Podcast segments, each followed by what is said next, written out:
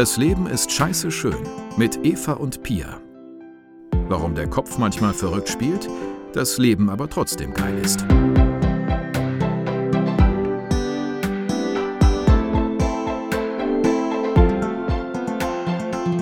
Zusammen und herzlich willkommen zur neuesten Folge Das Leben ist scheiße schön mit dem Thema Krankheitsfunktion oder Krankheitsgewinn.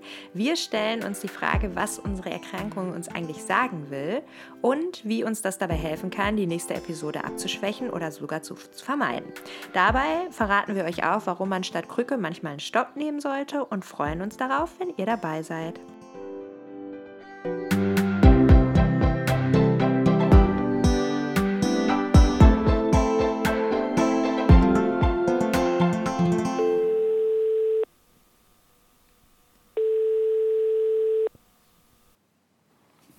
Hallo und herzlich willkommen zu einer neuen Folge von Das Leben ist scheiße schön. Eva und ich sind wieder am Start, wenn es heute heißt. Hallo auch von mir. wenn es heute heißt Krankheitsgewinn, Krankheitsfunktion. Was willst du mir sagen, Depression? Genau, und wie auch schon der Titel sagt, geht es es geht einfach um eine andere Perspektive auf Krankheitsentwicklung und alles, was damit zusammenhängt. Und zwar vielmehr, genau, was was kann dazu geführt haben, dass es mir nicht gut geht, in welcher Form auch immer. Das es geht nicht nur für Depressionen, es gilt, das geht für Magenschmerzen, das gilt für Ohrenschmerzen, für alle möglichen psychischen und physischen Erkrankungen und ein mögliches Erklärungsmodell für die Entstehung dessen oder was uns also unser Körper möchte ja immer irgendetwas uns vielleicht auch mitteilen damit. Das ist zumindest der Ansatz, den, den wir heute gerne besprechen wollen hier. Ist das so? Ja, und ich finde, genau, ja, ich finde vielmehr auch gar nicht eben nicht so sehr, was hat dazu geführt, dass es mir schlecht geht, äh, das ist ja eine, ein Ansatz, der sehr verbreitet ist, sondern heute quasi die verschobene Perspektive, wofür brauche ich die Krankheit, wofür ist die gut? Also, ne, weil die andere Sache ist ja quasi, mhm. dass man kausal rangeht und sagt, mir ist was Schlimmes passiert, es war viel Stress und ich bin krank geworden. Und die heutige Folge ist ja eher die Perspektive, wofür ist die gut? Was, was, was macht die Gutes für mich, die Krankheit? Warum brauche ich die gerade? Genau, wozu, ja, wozu ist die gut? Und da das ist ein, ein spannendes Thema, bei dem man natürlich immer so ein bisschen vorsichtig auch sein muss und wo es uns direkt zu Beginn wichtig ist zu sagen, dass es natürlich nicht darum geht, dass jetzt jeder nach der Folge denken soll, okay, jetzt bin ich also schuld daran, dass ich Depressionen habe, äh, weil ich brauche die dafür, dass ich einen Grund habe, vielleicht auch mal morgens länger liegen zu bleiben oder so oder wie auch immer, ne? sondern es geht darum, einfach nur, äh, weil wir immer wieder die Erfahrung gemacht haben, dass es einfach spannend ist, sich damit zu beschäftigen und das auch tatsächlich helfen kann bei dem, bei dem therapeutischen Prozess. Eva, ich glaube, das kannst du Fall. auch noch mal viel mehr bestätigen aus deiner Perspektive, oder?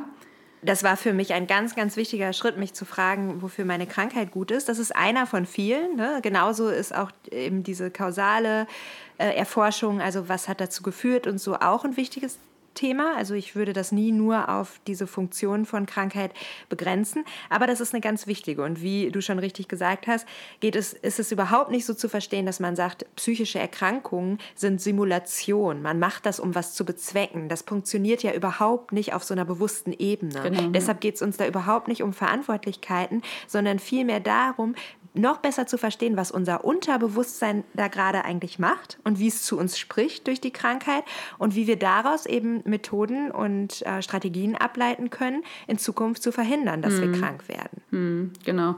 So oft wie uns unser Körper vielleicht an verschiedenen Stellen gerne ausbremsen möchte, wenn wir uns überfordern mit bestimmten Situationen oder so und wir vielleicht bei manchen Symptomen darüber hinweggehen und sagen, ach, das ist schon irgendwie nichts, muss der Körper oder die Psyche anfangen, ja irgendwann vielleicht auch uns andere Signale zu schicken und äh, deutlicher zu Auf werden. Ne? Ich werde nie vergessen, äh, als kleine Anekdote, das fand ich so bezeichnend, mein Ermüdungsbruch im Fuß.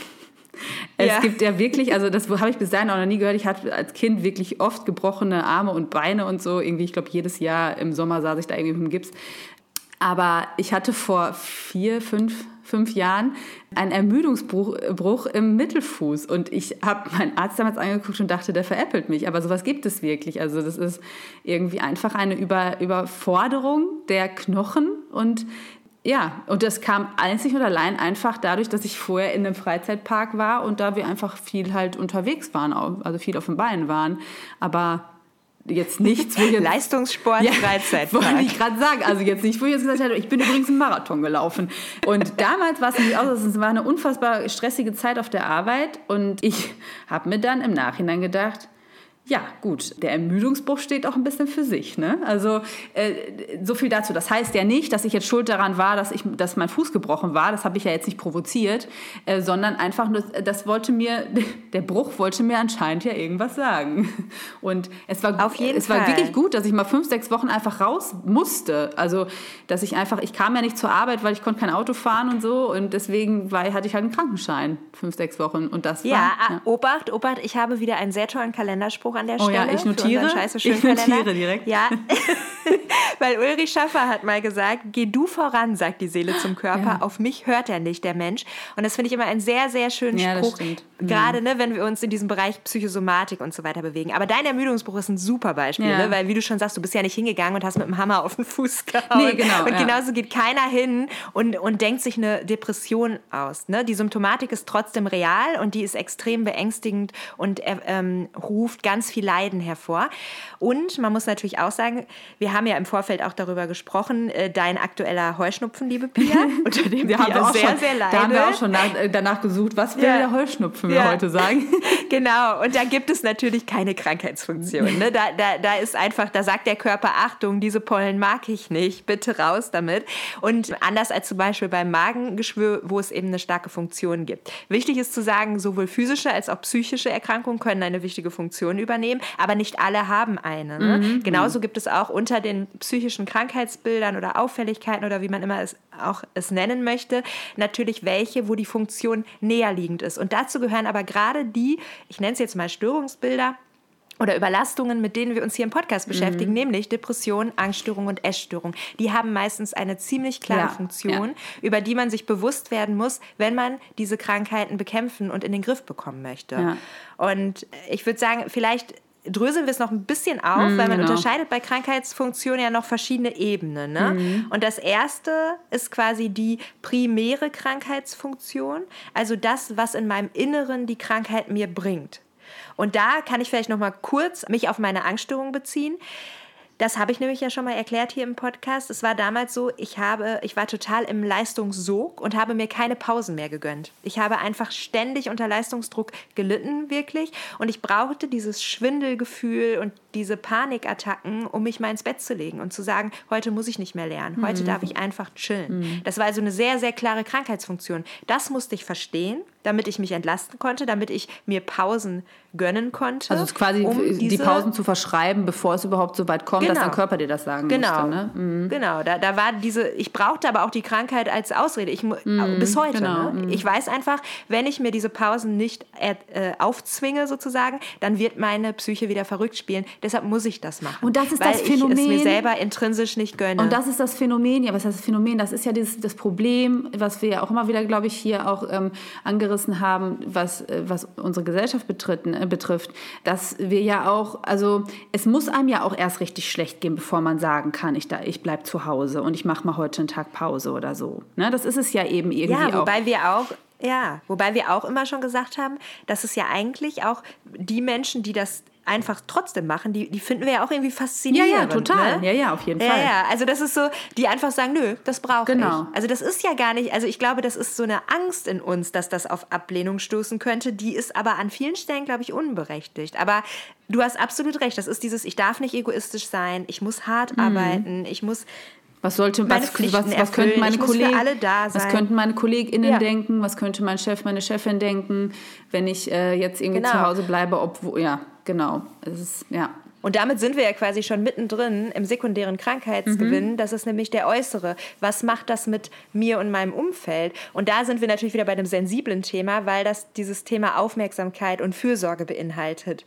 Und das, da ist dann immer der Grad schmal, dass man sagt, ja, ja, ne, du, du bist ja depressiv, damit du Aufmerksamkeit bekommst. Und da möchte ich nochmal ganz klar sagen an euch Betroffenen und auch an die Angehörigen, so funktioniert es nicht. Ne? Also niemand äh, überlegt sich, ich, ich bin heute depressiv und damit ich mal im Mittelpunkt stehe, so funktioniert das absolut nicht, sondern da sind ganz grundlegende Bedürfnisse vorher nicht befriedigt worden und die werden in der Krankheit zurückgeholt. Und deshalb ist es auch, kann man auch einen Depressiven nicht verwöhnen oder zu sehr betüddeln und so weiter, sondern das sind ganz, ganz essentielle Bedürfnisse, die, da, die sich da die Psyche wiederholt. Ja, dafür, ist, dafür sind natürlich, und das werden jetzt alle, die da draußen von euch zuhören, irgendwie äh, bestätigen können, dafür ist, ist, es einfach zu krass, ne? was Depressionen, Angststörungen und... das suchst du dir nicht aus.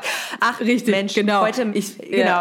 heute habe ich einfach äh, äh, Todesängste und äh, möchte mir das Leben nehmen, damit ich endlich mal wieder im Mittelpunkt stehe. Ja, das genau. Macht, ja. Das, macht, das macht kein Mensch. Aber das ist ein schmaler Grad an der Stelle und es ist aber ja auch erstmal gar nichts Verwerfliches. Ne? In unserer Gesellschaft ist es halt, wir sagen immer Gesellschaft, Gesellschaft, aber es ist halt einfach, man muss ja das Gesamtbild betrachten. Du als Systemikerin tust das ja sowieso immer, mhm. dass man einfach, äh, dass man einfach sagt, es ist eben nicht mehr die Großfamilie, in der wir eingebettet sind oft, ne? Mhm. sondern es ist viel Isolation da und so weiter. Und dass man, dass da so eine tiefe Mensch, ein tiefes menschliches Bedürfnis nach Nähe und Gemeinschaft und so weiter zu kurz kommt und das durch so eine Krankheit dann zurückgeholt wird, das ist halt, wie, wie gesagt, eben nichts, was man vorsätzlich tut, sondern da, da werden einfach ganz, ganz wichtige Grundbedürfnisse nicht befriedigt. Und sowas kann alles sekundärer Krankheitsgewinn sein. Ne? Ähm, Entlastung, Aufmerksamkeit, Nachsicht. Na, also Menschen, die vielleicht vorher streng zu uns waren oder eben kein Verständnis gezeigt haben, wenn dann auf einmal eine Diagnose oder so vorliegt, gehen die auf einmal anders mit uns um. Ne? Alles das kann quasi von Vorteil sein. Und der tertiäre Krankheitsgewinn ist auch nochmal ein ganz spannendes mhm. Konzept, wo ich auch Total. jetzt an dich übergebe, Pia, weil da sind wir ja eher im Umfeld ne, der Betroffenen oder des Betroffenen wieder. Genau. Mhm. Ja, und das ist, das ist natürlich auch äh, ein total sensibles Thema, weil dann geht es natürlich auch ganz schnell darum, dass man dann vielleicht äh, Außenstehenden, also Bezugspersonen irgendwie die Schuld in Anführungsstrichen geben könnte dafür.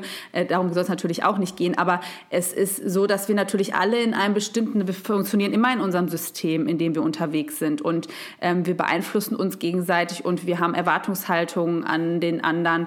Und da geht es wirklich darum, das haben viele von euch auch gehört, das ist natürlich auch eine ausgesprochene Diagnose, das Münchhausen-Stellvertreter-Syndrom. Also schlussendlich geht es darum zu sagen, was hat, was hat meine Erkrankung für einen Nutzen für andere?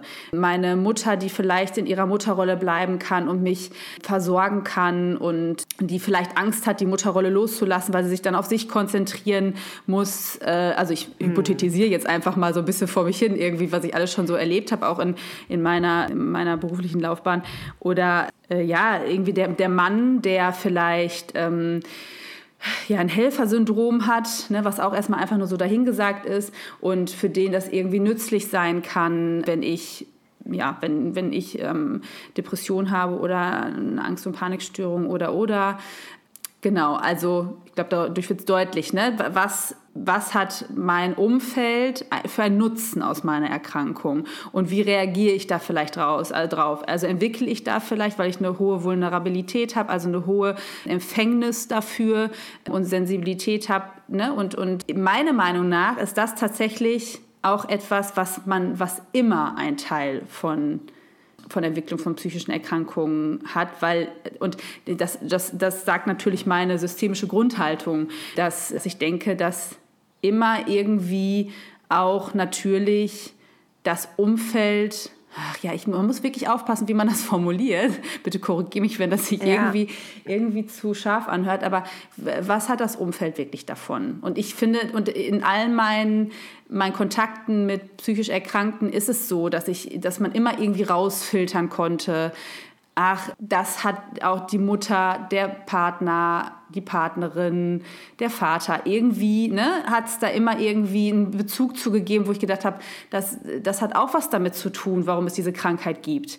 Ich mache ganz oft in therapeutischen Prozessen, lasse ich die Krankheit auch aufstellen. Also ne, viele vielleicht kennen das aus mhm. therapeutischen Prozessen, diese, ähm, die Aufstellungsarbeit, wo man sich und seine Familienmitglieder stellt. Und ich lasse die, die Krankheit halt auch nochmal aufstellen, um zu gucken, wo steht die in dem ganzen System und was hat die für eine Funktion Funktion einfach. Also das ist wirklich eine, eine therapeutische Methode, die in der systemischen Arbeit zumindest sehr weit verbreitet ist und die immer wieder auch genutzt wird. Und das macht mich dann immer so, so verrückt, wenn ich dann immer höre, dass so aus Einzeltherapie therapeutischen Prozessen, also Einzeltherapie, ja. das so wenig oft tatsächlich, ja, gerade in der. Das ist noch so patientenzentriert, ne, total. Ne, immer und Patientinnen zentriert. Total, ja. ja. das ist das, das macht mich auch, das macht mich auch wahnsinnig. Das funktioniert nie. Und ich meine, das eine ist ja immer dieses ne, Ursachenforschung und wie ist das im System entstanden. Aber das muss man ja irgendwann auch hinter sich lassen. Aber gerade wenn es daran geht, die Krankheit zu bekämpfen und loszulassen, ja, weil wenn ich, ist es so wichtig zu verstehen, welche Funktion die hat, ja. weil es wird nicht es wird nicht klappen,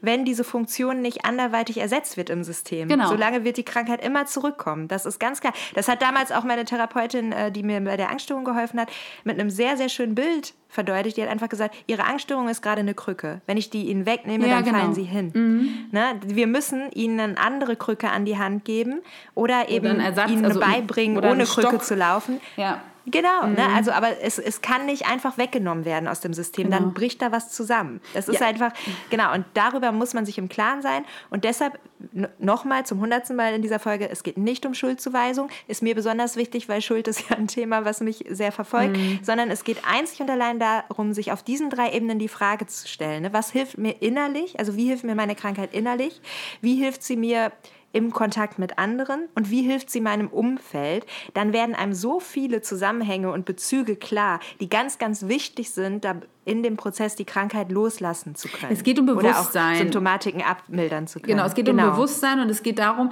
dass wenn man in der Therapie sitzt und sagt, okay, jetzt habe ich ganz viel darüber gehört, was kann ich jetzt beim nächsten Mal machen, wenn ich wieder eine Angst- und Panikstörung habe. Genau, in der nächsten Situation, in der mir da irgendwie es nicht gut mitgeht, was kann ich da jetzt tun? Aber wenn ich zurückgelassen werde in mein System und, und, da, ne, und, und mich darin bewege, wo sich nichts geändert hat auch, Deswegen müssen, es muss sich ja, es muss sich ja irgendwie so ein Stück weit auch das Umfeld mit verändern. Und das kann ich natürlich nur tun, indem ich das klar habe. Ne? Also das, ähm, ja. Ach, ja, das macht und das auch klar kommunizieren kann. Ne? Das genau. ist ja genau. auch das. Wir werden darüber noch mal sprechen, aber ich habe ja auch letztes Jahr eine psychosomatische Reha gemacht und ich merke bis jetzt, weißt du ja auch, mich verfolgen diese Arbeitsaufträge bis heute, weil vieles, was ich da gelernt habe, wie ich mit mir umgehen muss, tangiert meine Beziehungen ja enorm. Also ich muss ja jetzt auch, es gibt einige Beziehungen in meinem Leben, die ich gerade neu gestalten muss, wo ich sagen muss, ich bin nicht mehr die, die immer Ja und ja. sagt. Ich bin nicht mehr die, die auf sich rumhacken lässt oder die als süß und klein abgestempelt wird, sondern ich spreche jetzt für mich. Und das macht ja was mit den Menschen. Ich muss mir diesen Raum erstmal nehmen, den ich jahrelang nicht hatte in diesen Beziehungen. Und das ist ein sehr dynamischer und anstrengender Prozess. Das kann ich aber nur, wenn ich mir darüber bewusst bin. Also, bin. also super spannend. Genau, und darum geht es nicht, dass denn die, das ganze Umfeld Freund, Freundin, äh, Tante, Onkel, Schwester, Bruder, Mama, Fa äh, Mama, Papa, wie auch immer mit zur Therapie kommen, sondern dass man halt das, was man in der Therapie mit, mitbekommt oder dass man in der Therapie erarbeitet, ne? wen, wen gibt es da Wichtiges und was muss ich denn in meinem Umfeld auch ein Stück weit, wie du das schon sagst, ne? vielleicht auch nochmal in Angriff nehmen und dass man dann selber befähigt ist, das zu tun und das zu können. Aber wie gesagt, dafür muss man da halt gemeinsam drauf geguckt haben. Ja. Auf jeden Fall. Ich hoffe, wir schweifen jetzt nicht ab, aber das ist ein wichtiges Thema und das hat was natürlich mit wie gesagt, auch therapeutischen Prozess und der, der Genesung, ne? also das, ähm, der, des ja. Erfolgs, das hängt natürlich maßgeblich damit zusammen. Wie viele Leute habe ich schon kennengelernt, die bezüglich Paniksymptomatik tausend Therapien hinter sich haben, weil die halt immer nur die Paniksymptomatik bekämpfen, also ne, und immer nur ja. gucken irgendwie, dass sie wieder befähigt werden, irgendwelche alltäglichen Aufgaben zu meistern, ohne dem zu verfallen, also ohne ja. darunter zu leiden. Aber auf Dauer, also ja. Und dann, und dann kann ich aus Erfahrung sagen, das ist okay und man kann Symptome in den Griff kriegen, aber dann suchen sie sich einen anderen Weg. Dann kommt als genau. nächstes der Tinnitus ja. oder die Depression. Das wird nicht funktionieren. Symptombekämpfung ist super, aber ohne Ursachenforschung ist es nicht nachhaltig äh, wird es nicht nachhaltig funktionieren und vor allem eben ohne Funktionserkennung ne, ja. ne, in diesem Bereich. Das finde ich ganz, ganz wichtig. Mhm. Und das heißt ja auch nicht, dass jeder Mensch, der vor den gleichen Herausforderungen stellt, dafür eine Erkrankung braucht. Da sind wir wieder beim Thema Vulnerabilität. Aber wir können ja immer nur uns selbst und unsere Verletzlichkeit betrachten und unsere Art auf Dinge zu reagieren. Und da sind wir höchst unterschiedlich. Und da ist das halt super wichtig, sich damit zu beschäftigen. Und dass wir das Thema heute besprechen, ist ja auch kein Zufall. Ihr erinnert euch vielleicht, dass es vor einigen Wochen eigentlich eine Podcast-Folge hätte geben sollen, die aber ausgefallen ist. Das haben wir kommuniziert. Die Leute, die uns nicht bei Instagram folgen, denen ist es vielleicht einfach aufgefallen, dass hier äh, sozusagen einmal vier Wochen Zeit zwischen den Folgen war. Und der Hintergrund war nämlich ganz einfach, dass ich eben aus meiner Krankheitsfunktion gelernt habe. Und es war Mitte der Woche. Ich hätte dringend noch die Folge schneiden müssen. Und es ging mir aber nicht gut. Ich hatte einen totalen Erschöpfungszustand. Ich habe nur noch geschlafen. Ich hatte Antriebslosigkeit und Symptome, die in Richtung Depression gingen. Und das hat mir richtig Angst gemacht. Und äh, früher, was hätte ich gemacht? Ich hätte weiter funktioniert. Ne? Die, weil ich in meinen Glaubenssätzen gefangen geblieben wäre. Ich muss Leistung bringen, ich muss Leistung bringen, ich darf niemanden enttäuschen. Ich hätte also die Folge geschnitten bis tief in die Nacht. Ich hätte auf der Arbeit weiter funktioniert. Ich hätte meine sozialen Verpflichtungen eingehalten. Dadurch, dass ich gelernt habe, dass die Krankheit mich unter anderem bei Überlastung natürlich ganz klar warnt, habe ich einfach die Reißleine gezogen zu dem Zeitpunkt. Ich habe dir, Pia, Bescheid gesagt, habe gesagt, schaffe ich nicht. Kannst du bitte einen Post machen für Instagram? Ich kann mich auch gerade nicht mit dem Thema psychische Erkrankung beschäftigen. Mm. Da hast du ja diesen wunderbaren Post dann gemacht, dass das Leben halt manchmal anders kommt. Ich, ich kann es gerade einfach nicht. Also ich habe einfach alles losgelassen und habe stattdessen wirklich radikale Selbstfürsorge betrieben. Also habe wirklich ne, so, wie man sich vorstellt. Ich bin baden gegangen. Ich hatte da auch Unterstützung von meiner Schwester, die wirklich auch gesagt hat, pass auf, ich mache Akupunktur, ich massiere dich, ich stecke dich in die Badewanne. Also ich war einmal wirklich an dem Tag eben Opfer und bedürftig und habe das rundum Verwöhnprogramm bekommen und habe auch die Tage da, danach sehr gut auf mich geachtet, alle sozialen Verabredungen abgesagt und einfach geguckt, dass ich wieder zu Kraft komme. Und siehe da, innerhalb von drei Tagen war das vorbei. Und ich bin mir ziemlich sicher, dass das noch vor zwei Jahren eine depressive Episode eingeleitet ja. hätte, dieser Zusammenbruch. Ne? Und da sieht man es einfach, weil ich einfach weiß, was mir die Krankheit sagen will. Und auch ganz wichtig, das wusste ich nicht in der Sekunde, als der Schwächeanfall kam. Ne? In, in dem Moment, wo ich nur noch schlafen wollte, habe ich nicht gedacht, oh, du hast in letzter Zeit wieder 13 Stunden am Stück ohne Pause gearbeitet, du hast in letzter Zeit die Arbeit an erste Stelle gesetzt, auch innerlich, was so die Priorisierung angeht. Ne? Da habe ich nicht mehr an diese Leistungsfixierung gedacht, weil ich eben so darin gefangen war. Ich brauche die Krankheit dafür, dass die mich wachrüttelt in solchen Momenten. Mhm. Ich bewundere jeden, der das nicht braucht und da vernünftiger mit seinen Ressourcen umgeht. Ich brauchte die in dem Moment, die hatte eine ganz wichtige Funktion. Und indem ich das mittlerweile verstehe, was sie mir sozusagen sagen wird, wenn ich sie jetzt mal so personifiziere, kann ich dagegen arbeiten und kann mich da wieder rausziehen, bevor es zu spät ist, sich wieder rauszuziehen. Ne? Und das ist ganz, ganz wichtig. Eine ganz, ganz, ganz wichtige und häufige Funktion von psychischen Erkrankungen ist Konfliktvermeidung. Ne? Das kennen wir alle. Und das ist halt so ein Punkt, der auch ganz essentiell an meiner großen Krise, auf die wir ja schon öfter hingedeutet haben. Ich nenne es ganz gerne immer Burnout, auch wenn Burnout keine Diagnose ist, wie ich durch Pia weiß, aber das war so der Moment, wo nichts mehr ging. Und da weiß ich mittlerweile, dass da ein ganz, ganz großer Teil war, dass ich sehr viele Gespräche hätte führen müssen, sehr viel klären müssen zu der Zeit mhm. in meinem Leben. Und das wollte ich vermeiden. Und das konnte ich durch die Krankheit vermeiden, weil da konnte ich einfach sagen, Leute, geht nicht, ich bin jetzt weg, ich bin jetzt raus. Und es gibt dieses Bild, ich weiß nicht, ob wir es auch schon beim Podcast genannt haben, aus Neuseeland, dass man sagt, den Rucksack über den Zaun werfen. Und ich glaube, die Krankheit hatte da in dem Moment halt die ganz, ganz wichtige Funktion für mich, zu sagen, ich breche alle Zelte ab. Ich habe in dieser Krise ja mein ganzes Leben neu geordnet und wirklich massiv neu geordnet. Also ich habe meinen Wohnort aufgegeben, meinen Job aufgegeben und habe komplett mich ins Nichts gestürzt und gesagt, ich gucke, was passiert. Und das war was, wer mich kennt, ich bin absoluter Planungs- und Sicherheitsmensch, das hätte ich normalerweise nicht getan. Hm. Aber in Wirklichkeit wusste ich schon seit Jahren, es steht eine Veränderung an, ich bin hier nicht mehr glücklich. Ne, sowohl beruflich ist es nicht wirklich das, was mich zufriedenstellt, als auch von der Wohnumgebung her ist es nicht das, was mir gut tut. Aber ich war so ein Sicherheitsmensch, dass ich gesagt habe, du hast hier einen unbefristeten Vertrag und es ist doch ganz okay bleib in dieser Situation. Und ich brauchte die Krankheit, um sozusagen den Rucksack schon mal um Zaun zu über den Zaun zu werfen und zu sagen, sorry Leute, ich bin raus, ich bin krank. Das hat mir diesen Abschiedsprozess total erleichtert. Und dann war der Rucksack schon mal drüben, dann konnte ich nach und nach hinterherklettern. Das hat dann ungefähr noch ein, anderthalb Jahre gedauert, dass ich dann auch wirklich psychisch auf dem Stand war, dass ich gesagt habe, das war okay und das war der richtige Schritt und das war genau das, was ich brauchte. Aber ja, ich hoffe, aus der Erzählung ist auch nochmal klar geworden, ne, das, das war einfach ganz, ganz wichtig, um eine wichtige Veränderung in meinem Leben anzugehen, um auf Meinungen von außen zu scheißen in dem Moment und aber auch um Konflikte zu umgehen, ne, die, denen ich mich leider nicht gestellt habe, was ich im Nachhinein bereue. Das viel Wichtigere daraus ist aber, dass ich das verstanden habe, ist, ich bin mittlerweile so hart dabei, an meiner Konfliktfähigkeit zu arbeiten, weil ich nie wieder, weil ich will, dass es mir nie wieder so geht wie vor anderthalb Jahren. Das heißt, wenn, wenn auch nur sich ein Hauch von Disharmonie anbahnt im Job, nehme ich den Hörer in die Hand und bespreche das. Hm. Also ich fange an, die Sachen im Keim sofort zu besprechen, bevor die sich so aufbauschen und bevor da so Ängste kommen. Hm. Das schaffe ich nicht immer. Ne? Aber ich habe das auf dem Schirm und ich äh, habe das auch in meinem Tagebuch, was ich täglich führe, als, als äh, sozusagen Task für jede Woche, Sachen ansprechen, die mir nicht passen, um da einfach weiter dran zu arbeiten, damit ich die Krankheit nicht mehr brauche. Genau, ja. Und äh, da bist du natürlich dass oh, ich habe heute wieder Wortfindungsstörung, was natürlich echt schlecht ist für so eine Podcastaufnahme, aber da bist du äh, natürlich äh, wieder einfach das, das Bilderbuchbeispiel dafür, ne, dass du eine Situation hast, du hast die Erkenntnis. Und ich meine, wenn du das daraus nicht abgeleitet hättest für dich und ähm, dir es bewusst gemacht hättest, was möchte mir das jetzt sagen und so, ne, in, in vielen therapeutischen Gesprächen und so und auch in vielen unserer Telefonate, ähm, dann wäre das ja gar nicht möglich, diese Entwicklung zu machen, ne, also dann, das ist ja das, was wir damit sagen, sagen wollen, ein Stück weit, dass, dass es einfach so wichtig sein kann, genau für diese Entwicklung. Und Total. ich habe dir das letztens gesagt, ne, du kannst unfassbar stolz darauf sein, wie du damit jetzt umgegangen bist und da so die Reißleine gezogen hast. Und ich glaube auch nicht, dass der Anspruch ist, dass wir sowas nie wieder haben in unserem Leben, weil ich glaube, dass das übermenschlich ist, dass wir, dass unser Körper muss uns ab und zu oder unsere Psyche muss uns ab und zu irgendwie sagen, stopp, weil wir, wenn, wenn wir so in unserem Flow sind und so in unserem Hamsterrad vielleicht auch sind, dann,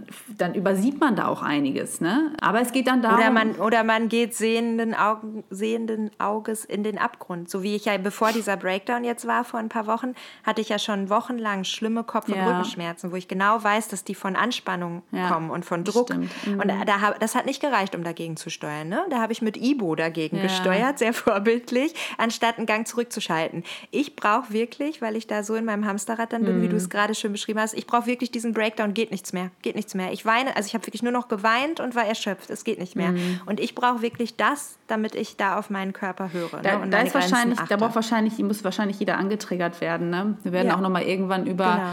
Trauma durch psychische Erkrankungen sprechen. Da äh, kenne ich auch einige, die so, die, die so klassische Symptome für sich haben. Da ist ja jeder auch anders. Ähm, eine äh, Freundin Fall. oder ehemalige Kollegin von mir, die hat immer Magen-Darm, wenn es irgendwie Richtung ja, psychischen in stabilen Zeiten zugeht. Und das ist für die das absolute Warn Warnsystem. Ja. Ne? Sobald die Magen-Darm hat, und weiß im, ja. Ist, ja. Und im besten Fall können wir halt hoffen, wenn wir früher reagieren, dass der Körper halt nicht so weit gehen muss oder die Psyche oder das Unterbewusstsein, ja. wie man sich das auch immer vorstellen will, den Prozess, dass wenn ich demnächst schon bei den schlimmen äh, Kopf- und Nackenschmerzen Gang runterschalte, dass nicht erst so ein Erschöpfungszustand mit ständigem Weinen kommen muss. Also da, ne, das ist ja so ein bisschen die Idee, früher einzugreifen. Ja, das genau. Ist, das ist ganz wichtig. Und damit kann man ja auch nochmal den Bezug zu unserer Reframing-Folge machen. Falls ihr die noch nicht gehört habt, hört unbedingt rein. Denn das ist ja auch ein klassisches Reframing. Nicht zu sagen, oh mein Gott, die Krankheit, es ist so furchtbar, sondern zu sagen, hey, was will die mir sagen? Und genau. wie kann ich anders darauf mhm. antworten, was die mir sagen will? Mhm. Und was da auch ein wichtiges Thema, was wir hier ganz zu Anfang besprochen haben im Podcast. Da sind wir nämlich wieder beim Thema Selbstwirksamkeit. Ich bin nicht das Opfer meiner Krankheit, sondern ich nehme wahr, was sie mir kommunizieren will und ich arbeite daran, dass diese Kommunikation unnötig wird.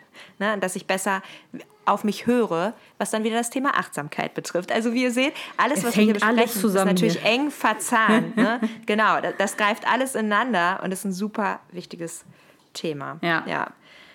So viel äh, zum Thema Krankheitsgewinn. Ich glaube, ich hätte jetzt, glaube ich, alles gesagt, was ich sagen wollte. Pia, hast du noch was, was dir auf der Seele brennt? Nee, ich bevor glaube, dein Körper kurz und knackig, transportieren muss.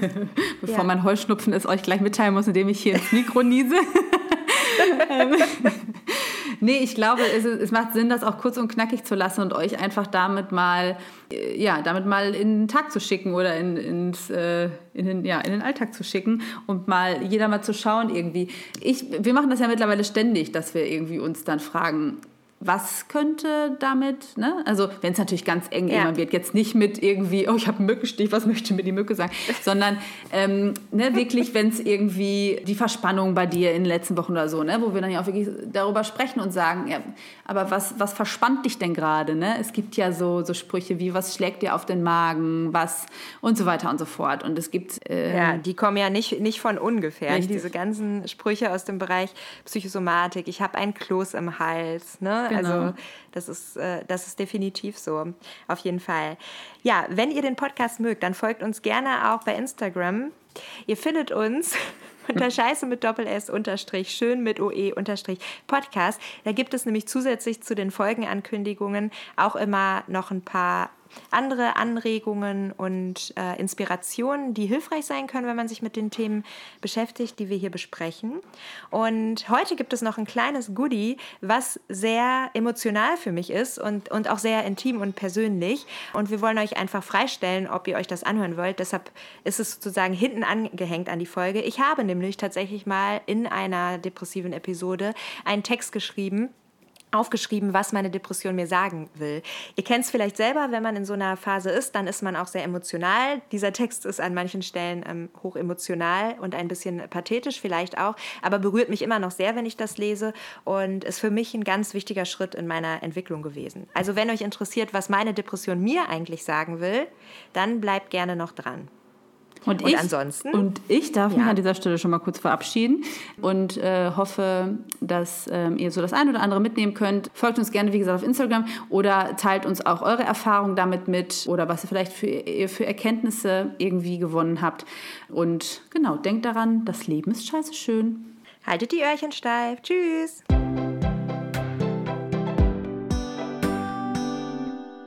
Was meine Depression mir sagen möchte. Sieh her, Akzeptier endlich, dass du gerade kämpfst, dass du leidest, auch wenn andere Menschen dies bei gleicher Belastung vielleicht nicht tun würden. Kümmere dich um dich selbst, suche dir Hilfe, verringere die Last auf deinen Schultern. Sieh endlich her und trau dich zu sehen, wie du wirklich bist. Dass das Bild, das du täglich für dich und andere malst, nicht dein Bild ist. Dass es eine Auftragsarbeit ist, die die vielfältigen Erwartungen der Betrachter spiegelt obwohl große Kunst nur aus großer Authentizität und der schonungslosen Ehrlichkeit ihres Schöpfers folgt. Sieh endlich, dass dieses Bild nur so bunt und fröhlich ist, weil du die dunklen Farben weglässt, um dich und andere zu schonen, sie in dir ansammelst, bis du fast daran erstickst. Sieh dein Leid, deine Erschöpfung, deine große Überforderung und verurteile dich nicht dafür.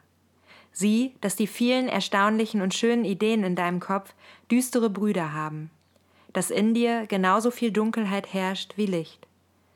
Spüre und zeige deine Aggression, deine Wut, deine Trauer und vor allem deine große Hilflosigkeit und akzeptiere sie genauso wie deine Kreativität, deine Fürsorglichkeit, deine Fröhlichkeit, deine Gabe zu motivieren, deine Empathie. Akzeptiere, dass du nicht deine Mutter bist und auch nicht deine Schwester, dass du nicht so viel Energie hast wie sie, nicht so viel Freude daraus schöpfst, dich um andere zu kümmern, nicht so leicht durchs Leben gehst. Dass gerade diese große Energie deiner Mutter und deiner Schwester kein Fluch sein müssen, sondern ein Geschenk sein können, wenn dir Energie fehlt und du Fürsorge bedarfst. So wie deine Ideen, deine Gedanken und deine Empathie ein Gewinn für sie sein können. Dass deine Aufgabe auf diesem Planeten eine andere ist, eine, die du noch ergründen wirst, dass vielleicht das Ergründen dieser Aufgabe die Aufgabe selbst ist, Teile davon aber jetzt schon erkennbar sind.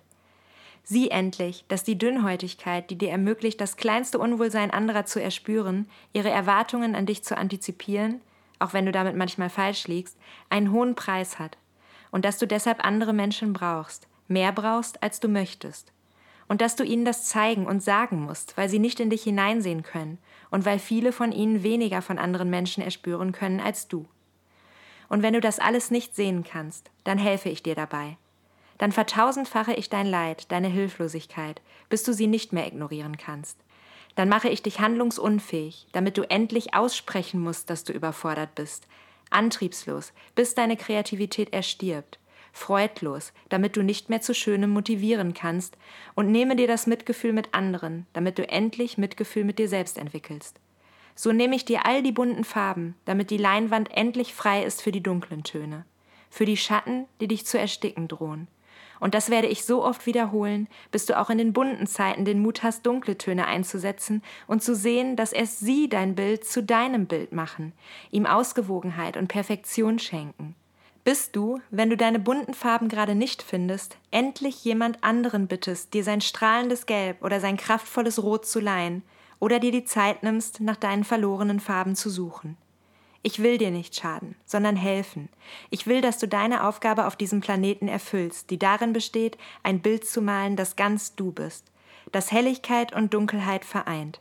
Eines, in dem die hellen Farben so unvergleichlich schön strahlen, weil sie von Dunkelheit eingerahmt sind, weil der Kontrast sie erst richtig lebendig macht. Das ist deine Aufgabe, die passenden Farbtöne für jeden Augenblick zu finden, die schönsten Formen für jeden Bildabschnitt. Das kannst nur du allein.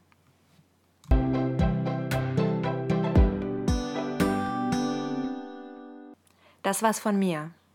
Was will deine Depression, deine Angststörung oder deine Essstörung dir sagen?